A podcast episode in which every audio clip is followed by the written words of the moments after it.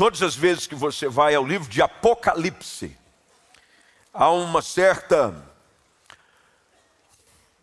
incerteza ou desconforto, por assim dizer, porque é um dos livros menos lidos da Bíblia, mas um dos mais importantes para se ler. Enquanto muitas pessoas estão preocupadas quanto ao futuro, e as pessoas gostam de ouvir falar sobre o seu futuro, tanto é que muita gente, de forma mentirosa e enganosa, tenta, através de revelações malignas, cartas e outras coisas mais, falar sobre o que está preparado para você, o que está preparado para a sua família, é, todas essas baseadas na mentira. O livro do Apocalipse é o livro sobre o futuro. Ele fala sobre como será o desfecho da história da humanidade.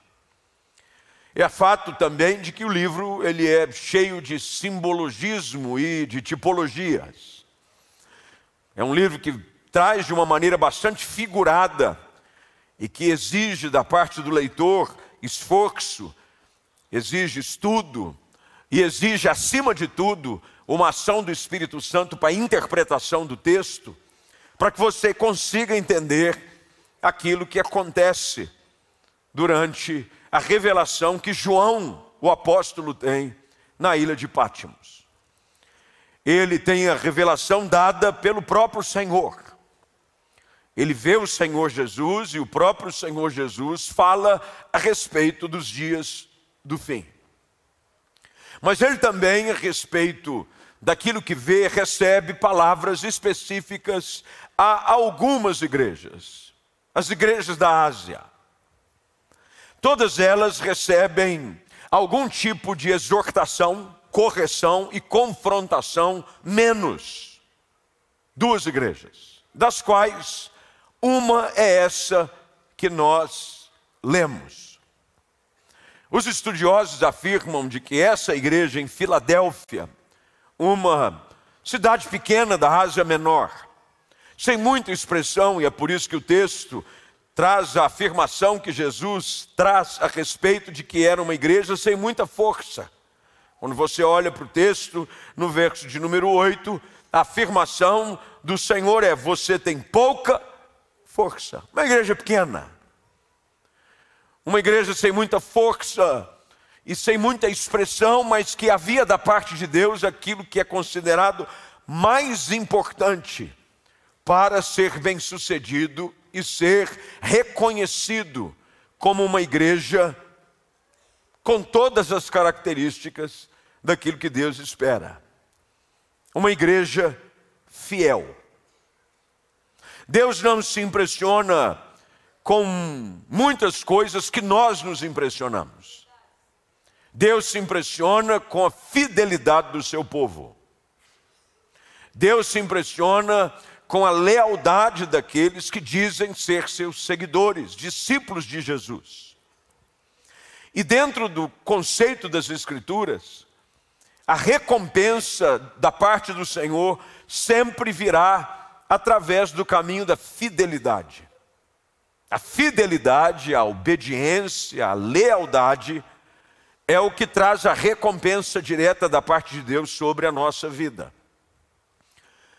Quando você lê cada uma das cartas escritas a essas igrejas, você vai ver de que a maioria delas recebe uma afirmação: o que for fiel até a morte receberá a coroa da vida.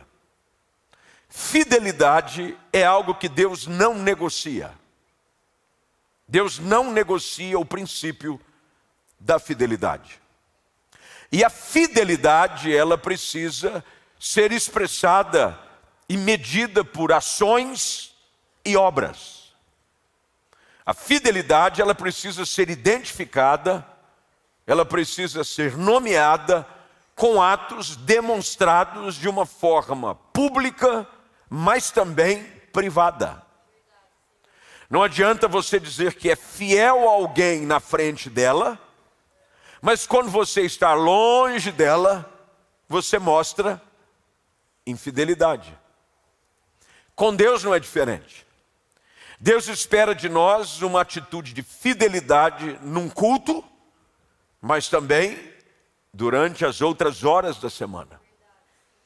Quando a palavra do Senhor Jesus, e essa é uma palavra de Jesus, porque o texto claramente deixa isso de forma transparente, porque o verso de número 7 traz essa afirmação: escreva esta carta a um anjo da igreja, e a mensagem é daquele que é santo e verdadeiro. O único que é santo e verdadeiro é Jesus Cristo. É aquele que tem a chave de Davi nas suas mãos. O único que tem o poder de abrir e fechar portas. E o sentido aqui é mais do que apenas portas de oportunidades, é a porta da vida eterna, é Jesus Cristo. É Ele que abre a porta que ninguém pode fechar, que é a porta da salvação mas ele também fecha a porta que ninguém pode abrir. Ele escreve exaltando essa igreja em Filadélfia exatamente sobre essa característica que chama a sua atenção e que precisa ser colocada em prática na nossa vida hoje também. Muitos de nós aqui queremos recompensas, queremos ser abençoados, mas falhamos em nossa fidelidade para com o Senhor. Foi o próprio Senhor Jesus Cristo que diz que aquele que é fiel no pouco, sobre o muito vai ser colocado. Quem não sabe ser fiel na administração das pequenas coisas, disse Jesus, jamais vai lhe ser confiado coisas maiores. Portanto, a fidelidade dentro da maneira que Deus se relaciona conosco ela é algo inexorável, é incondicional. O problema é de que nós achamos que isso não tem muito peso na balança de Deus. O próprio Senhor afirma de que balança enganosa é abominação para ele. Deus não gosta de dois pesos e duas medidas. Você tem que ser fiel, você tem que ser leal e a fidelidade é uma manifestação das nossas convicções transformadas em ação. Se eu digo que sou fiel, eu tenho que dar provas da minha fidelidade. Se eu digo que sou leal, eu preciso ser leal em todas as circunstâncias. E a fidelidade, segundo a orientação da palavra, ela é demonstrada pela constância, pela lealdade e pela submissão. A lealdade ao Senhor, a fidelidade a Ele, é quando você está em qualquer ambiente e não negocia os seus valores e os princípios que norteiam a sua fé. Eu sei que você jamais gostaria de ter relacionamento com alguém que se diz leal, mas não defende você quando ele está ou quando você está ausente. A lealdade real ela existe quando você é defendido por alguém que se diz leal a você na sua ausência. Tem uma frase que se tornou popular durante um tempo e a pessoa usava muito para postar em redes sociais e alguns para até dar indireta, porque a gente gosta de umas frases para dar indireta, fala a verdade. Receba, põe a carapuça, essas coisas assim. Uma frase que se tornou muito popular, uma expressão foi essa: Não me diga por que falaram mal de mim para você? Me diga por que se sentiram tão confortáveis para falar mal de mim na sua presença. A lealdade, a fidelidade, ela é provada exatamente assim. Eu não quero saber o quanto você é fiel ou leal a alguém na presença dessa pessoa. Eu quero saber o quanto você é fiel ou leal a essa pessoa na ausência dela. Deus quer saber da sua fidelidade a Ele, à Sua palavra, ao seu compromisso com a sua casa, com aquilo que deve ser a, a base da sua estrutura familiar. Não quando você está na presença dessas pessoas e, acima de tudo, num culto como esse. Deus espera de nós uma fidelidade incondicional quando o culto acabar, quando você for para o seu trabalho, quando você for caminhar num ambiente que não é tão favorável, às vezes ele é, um, de certa forma, até um tanto hostil. Deus quer ver se você realmente é fiel a Ele. O problema da fidelidade é que às vezes as pessoas se auto exaltam de dizer que são fiéis. Aliás, Pedro caiu nesse erro.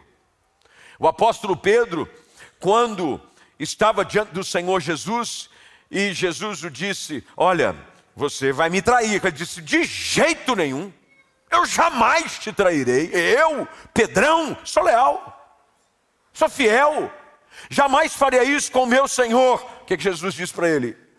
Antes que o galo cante, você me negará três vezes. Quando a fidelidade e a lealdade de Pedro foram colocadas à prova, ele falhou. E o texto diz que ele se ausenta e vai chorar envergonhado daquilo que havia sido demonstrado na oportunidade de mostrar fidelidade ao Senhor. Por que, que eu estou dizendo sobre essas coisas? Você está se perguntando por que, que o pastor leu esse texto, por que, que ele está falando dessa carta escrita a uma igreja, mas é porque essa carta ela fala exatamente sobre a importância da fidelidade na vida da igreja, na vida daqueles que formam a igreja, que somos eu e você. Mas acima de tudo, é porque Deus sabe qual é o nosso proceder em todos os lugares. O que chama atenção nessa palavra de Jesus, a igreja em Filadélfia, começa exatamente no verso de número 8, e Bíblia aberta, presta atenção e por gentileza anota se puder. Olha o que, que Jesus está dizendo, não sou eu que estou dizendo, não é ninguém mais que está dizendo, é Jesus que está dizendo a respeito daquela igreja, e isso inclui você e eu hoje. Olha o que, que diz: Eu sei de tudo que você faz. Estreitou dificultou. E agora complicou. Porque Jesus sabe de tudo que você, Ele sabe. Você pode achar que Ele não sabe, mas Ele sabe. Ele sabe as palavras que saem da sua boca. Aliás, Ele sabe antes que as palavras cheguem à tua boca. O salmista afirma isso ao declarar: Antes que as palavras cheguem aos meus lábios, o Senhor já as conhece. A Bíblia diz que Ele sonda o nosso coração e os nossos pensamentos. Jesus sabe de tudo o que você faz. É por isso que Jesus não se impressiona com performances públicas. Aliás, o que mais atrai o coração de Deus não são as performances públicas, são as nossas demonstrações de fé no secreto. É quando ninguém está vendo. É a sua fidelidade quando você mostra-se ser um marido gentil, não quando você está em público, é quando você está dentro da sua casa. Porque tem gente que em público é um lord inglês. Ele fala, querida. Ele arruma até um sotaque. Honey. Mas em casa, ele parece um ogro. Fala, que você falar. Jesus quer ver a maneira como você se manifesta e como você lidar com as questões básicas do dia a dia com aqueles que você diz ser leal e ser fiel. Pastor, mas o que, que isso tem a ver com fidelidade e lealdade? Porque você não trata de forma áspera aqueles a quem você se declara fiel e ama. Isso não quer dizer que você não pode bater de frente com ideias, você pensar diferente. Mas, querido, há formas de você dizer verdade sem machucar. Há maneiras de você confrontar erros e até tratar de uma maneira corretiva, sem ofender. Jesus diz a respeito da igreja de Filadélfia: Eu sei tudo que você faz. E Jesus sabe de tudo que a gente faz quando o culto acaba. Para onde você vai, que site você visita, quem você segue no Instagram, quem você cria um perfil falso para seguir no Instagram. Deus sabe. As pessoas não sabem, mas Jesus sabe. Ele sabe.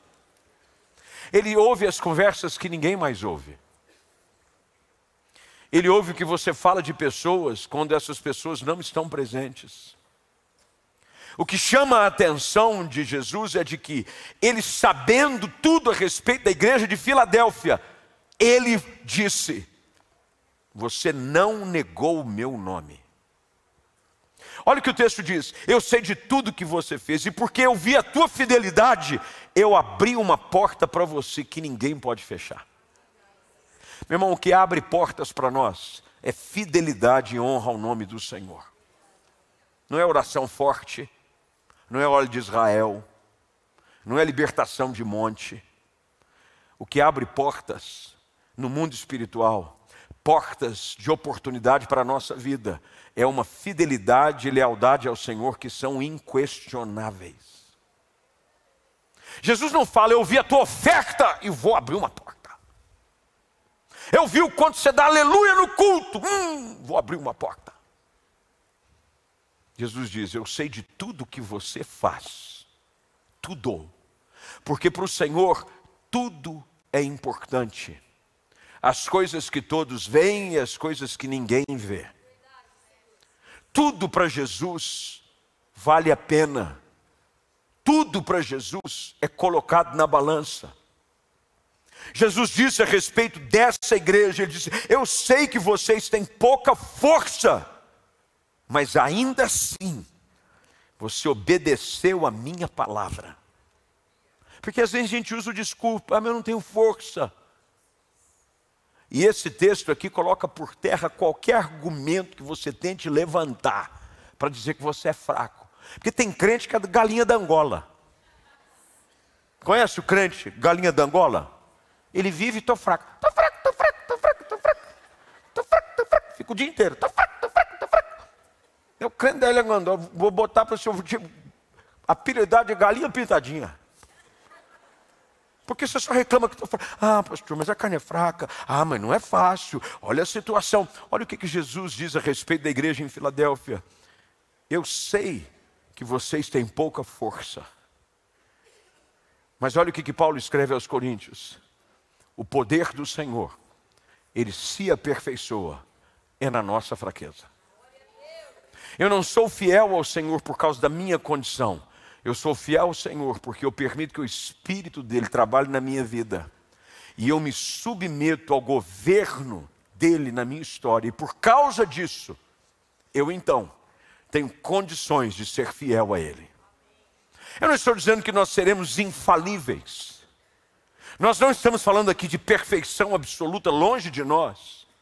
Jesus não está aqui exaltando perfeição da igreja, até porque não existe igreja perfeita. Não existe. E não existe porque nós fazemos parte dela. Enquanto a igreja for formada por gente, ela não será perfeita. O que Jesus está falando aqui não é de perfeição, mas é de um alvo determinado de busca de excelência e fidelidade sempre. Fidelidade e lealdade ao Senhor é o que abre portas.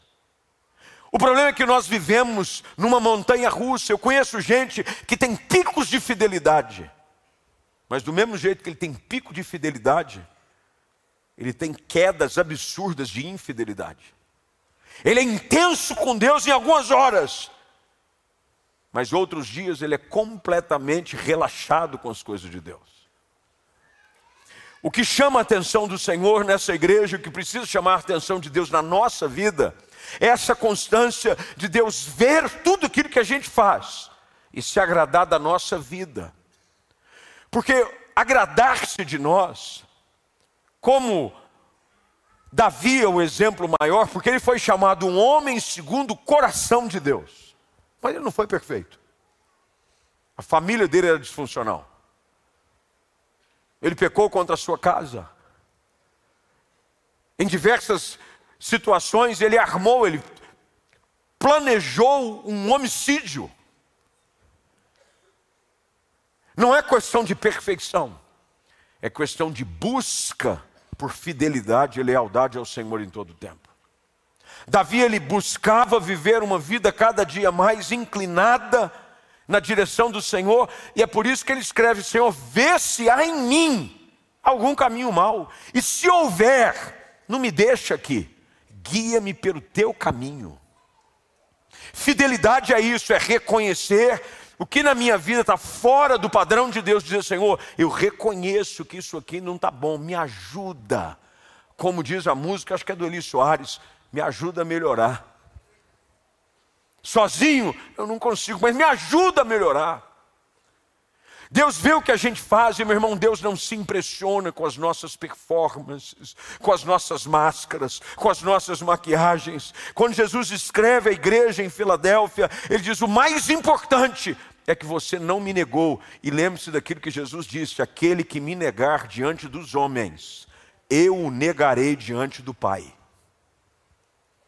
Às vezes a gente acha que o Evangelho, vida com Deus, para abrir portas de excelência, meu irmão, o que vai abrir porta grande de oportunidade, como Jesus diz, eu abri uma porta que ninguém pode fechar, é o nosso ato de permanecer fiel ao Senhor, mesmo quando estamos sendo provocados, mesmo quando estamos sendo perseguidos, mesmo quando nós estamos sendo a minoria.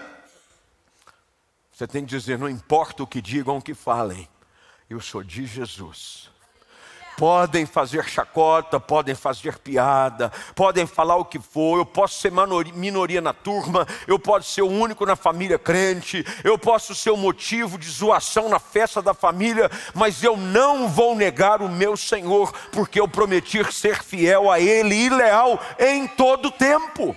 E quando você assume essa postura, você encontra favor da parte de Deus sobre você, porque Ele vê tudo que você faz. Deus sabe tudo o que você faz. Essa fidelidade vai te levar a oportunidades que nenhuma outra ação na sua vida poderão produzir. Deus, quando fala a respeito da igreja de Filadélfia, ele diz: Olha, eu vou obrigar os que pertencem à sinagoga de Satanás e ele está falando aqui sobre todos aqueles que se levantam contra o nome do Senhor, sobre aqueles que se levantam como falsos profetas, mentirosos, a virem prostrar-se aos seus pés. E eles vão reconhecer que o meu favor está sobre a sua vida.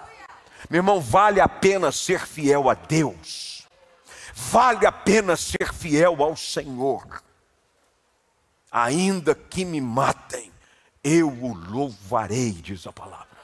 Não importa a nossa fidelidade nas pequenas coisas. Quando todos se levantam, quando todos viram as costas, vale a pena, porque no final das contas, só aqueles que permanecem fiéis ao Senhor é que vão continuar de pé. Todos os outros vão se prostrar e vão ter que reconhecer que o Deus que você serviu incondicionalmente a sua vida toda é que é o Deus verdadeiro. Que coisa linda é Jesus escrever essas palavras à igreja da Filadélfia.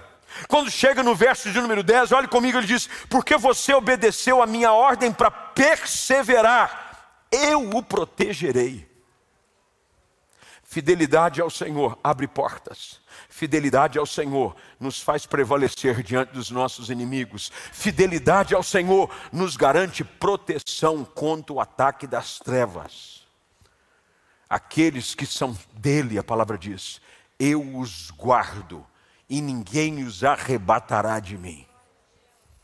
Quando você diz que você é do Senhor, é por isso que a vida espiritual exige da nossa parte uma decisão radical.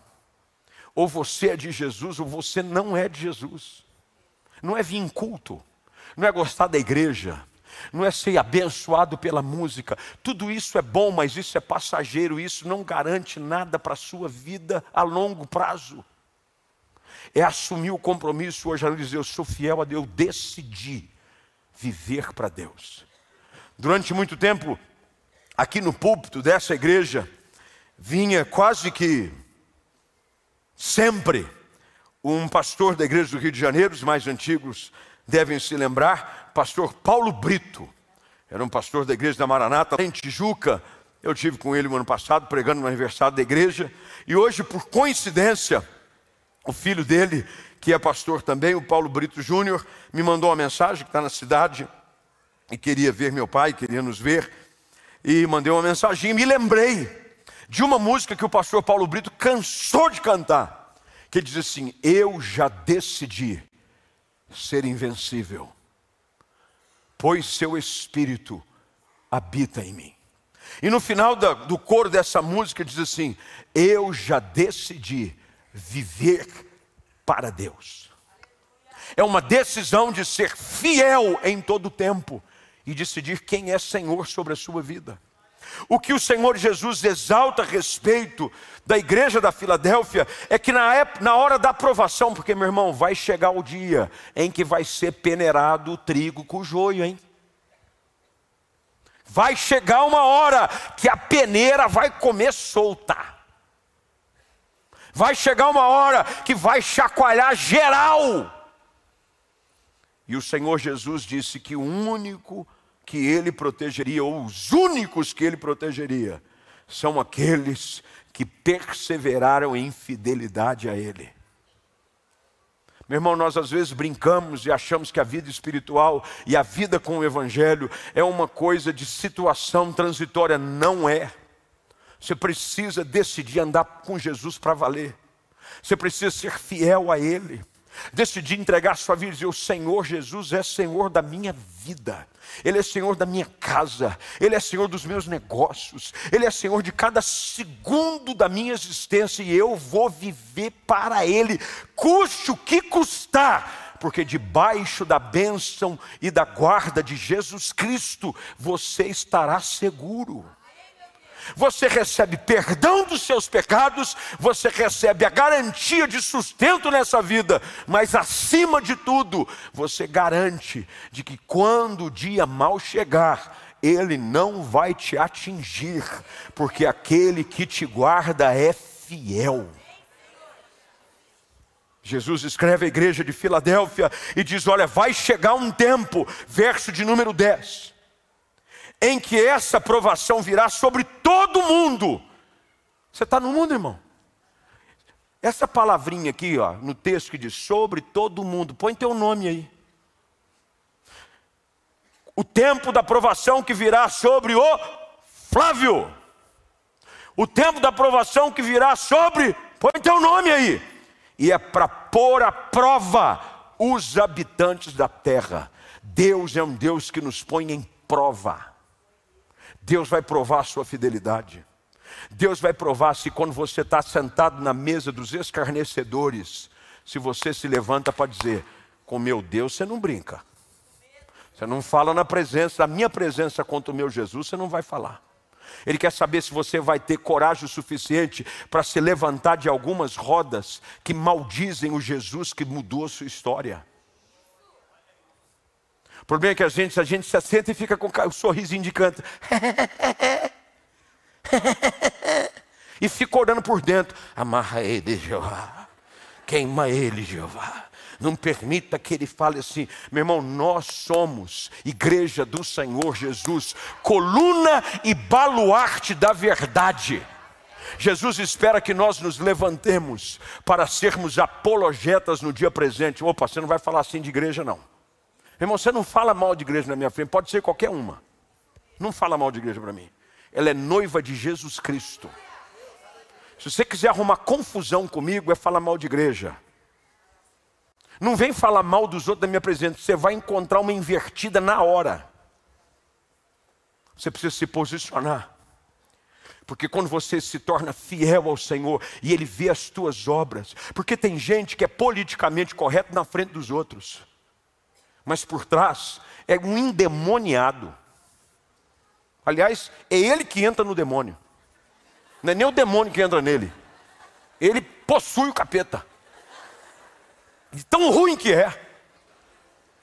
Infidelidade, infidelidade ao Senhor, infidelidade ao Deus que te ama, que tem te dado a vida, que tem aberto portas, que tem te sustentado. Chegou o tempo de você se posicionar para Deus para valer porque Deus conhece as suas obras. Ele sabe de tudo que você faz. Jesus continua dizendo: Venho em breve. Ah, meu irmão, você está brincando com coisa séria. Tem gente que está parecendo que é chapeuzinho vermelho e não levar bolinho para vovozinha. Fica cantando pela estrada fora. Pela estrada fora. E o lobo mau, ó. O diabo está querendo destruir a sua vida, porque o texto de Apocalipse, capítulo 12, vá comigo lá, que eu quero, vou dar um susto no seu hoje. Verso de número 12. Aliás, capítulo de número 12. Verso de número 10, Apocalipse. Finalmente chegaram a salvação, o poder, o reino de nosso Deus e a autoridade de seu Cristo porque foi lançado para a terra o acusador de nossos irmãos, aquele que de dia e noite os acusa diante de nosso Deus. Eles o derrotaram pelo sangue do Cordeiro e pelo testemunho deles. Não, amarra, não amaram a própria vida, nem mesmo diante da morte. Portanto, alegrem-se, ó céus, e vocês que habitam nos céus, sobre a terra e o mar, porém virá terror, pois o diabo desceu até vocês com grande fúria, sabendo que lhe resta pouco tempo. A gente acha que tem o tempo todo do mundo, mas no cronômetro do diabo ele sabe, eu preciso correr. Meu irmão, os dias estão cada vez mais difíceis. E Deus espera de nós um posicionamento real de fidelidade e lealdade. Jesus disse à igreja de Filadélfia: Eu venho em breve. Você vai ficar brincando até quando de vida espiritual? De firmar na igreja, de ser de Jesus para valer. Você fica nesse oba-oba. Você vive numa gangorra. Um dia essa boca está falando louvores, no outro dia ela está inventando palavrão. Jesus diz: Eu venho em breve, apegue-se ao que você tem, para que ninguém tome a sua coroa para que ninguém tome a sua coroa, coroa de honra. A nossa coroa um dia vai ser colocada aos pés de Jesus Cristo e você não pode perder. Tem gente que brinca com a sua condição espiritual, com a sua salvação, com a sua vida com Deus. Jesus está dizendo: apegue-se ao que você tem. O dia de você firmar um compromisso com Jesus é hoje. É hoje. Fidelidade. E o texto termina dizendo, verso de número 12: o vitorioso se tornará coluna do templo de meu Deus, de onde jamais sairá. Ele está falando da salvação, da vida eterna. O vitorioso é aquele que persevera até o fim. Eu escreverei nele o nome do meu Deus, e ele será cidadão da cidade do meu Deus, a nova Jerusalém que desce do céu, da parte do meu Deus, e também escreverei nele o meu nome. Isso quer dizer, seja livro, quando você compra, você coloca o que nele? Seu nome. Normalmente, quando você compra algo que é precioso, de muito valor, o que, que você vai? Faz? Você manda gravar o um nome. Meu irmão, Jesus precisa ter o nome dele gravado na sua vida. Você precisa dizer, eu sou de propriedade exclusiva de Jesus. Agora você vive livre e solto de quem você é? Eu não sou de ninguém você ainda não recebeu o selo da promessa na sua vida. Você não tem a marca de Cristo, não há um nome de você é de Jesus agora, está aqui estampado. Quem quiser ver. Deus espera de nós fidelidade. A gente está assim atrás de porta aberta, mas o que Jesus está dizendo é: as portas abertas, as oportunidades, são consequências naturais de quem decide andar com fidelidade na presença de Deus. O que Deus espera de você é compromisso com Cristo, é entregar sua vida a Jesus para valer. E o resto, não se preocupe, Ele vai abrir porta que ninguém pode abrir. Ele vai fechar a porta que ninguém pode fechar. Na hora certa, Ele vai abrir uma porta que ninguém, mas Ninguém, porque quando Deus decide abençoar os seus, ninguém pode impedir o seu agir. Não sei como é que está a sua vida, não sei como é que está a sua história. Eu não sei de tudo que você faz, mas Jesus sabe. E ele hoje quer confrontá-lo em amor, para você decidir viver uma vida com Deus para valer. De agora para todo sempre.